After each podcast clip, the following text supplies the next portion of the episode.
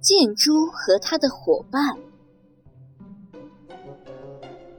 小兔子、小鸭子和小猴子是好朋友，他们在草地上愉快地跳皮筋儿。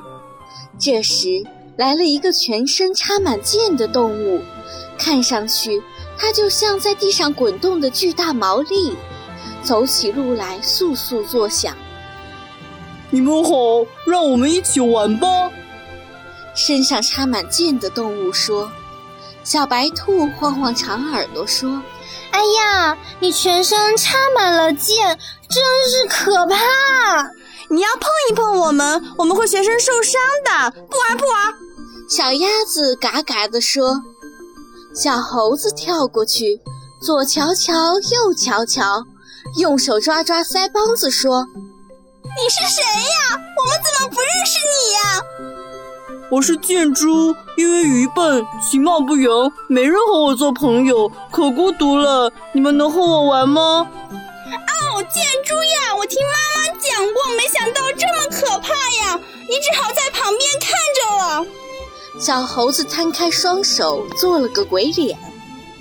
小兔子、小鸭子、小猴子又跳起了皮筋儿，他们又跳又笑，玩得好开心呀！箭猪只好在一边看着，不能和他们一起玩。小兔子看看孤独的箭猪，忽然对两个小伙伴说：“还是让箭猪和我们一起玩吧，多一个朋友有什么不好？”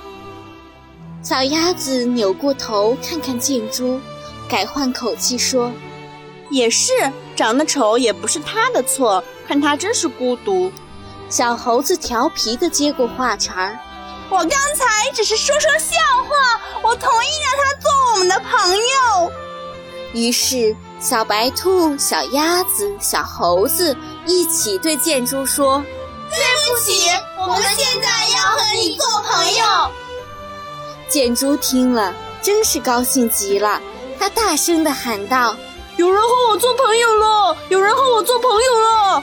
这四个朋友又继续开心地玩了起来。忽然，小猴子发现东边来了一只狐狸，忙喊道：“快看，狐狸！”小兔子指指西边说：“哎呀，一条饿狼！”小鸭子指指南边说：“不好，一只大老虎！”他们三个拉着箭猪准备向北边逃走，可是，一抬头，一头凶猛的狮子也正向这里走来。小猴子抓耳挠腮，小兔子直咬耳朵，急得一点办法也没有。箭猪摸摸身上的箭，说：“我倒有一个好办法。”你有什么办法？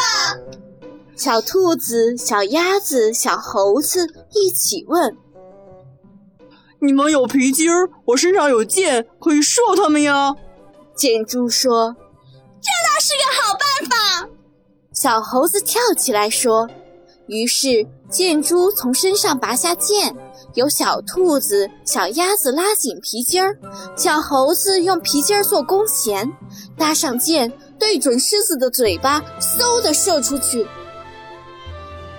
好，小猴子的箭法真准，这一箭正射在狮子大王的嘴唇上，痛得他嗷嗷直叫，掉头逃走了。”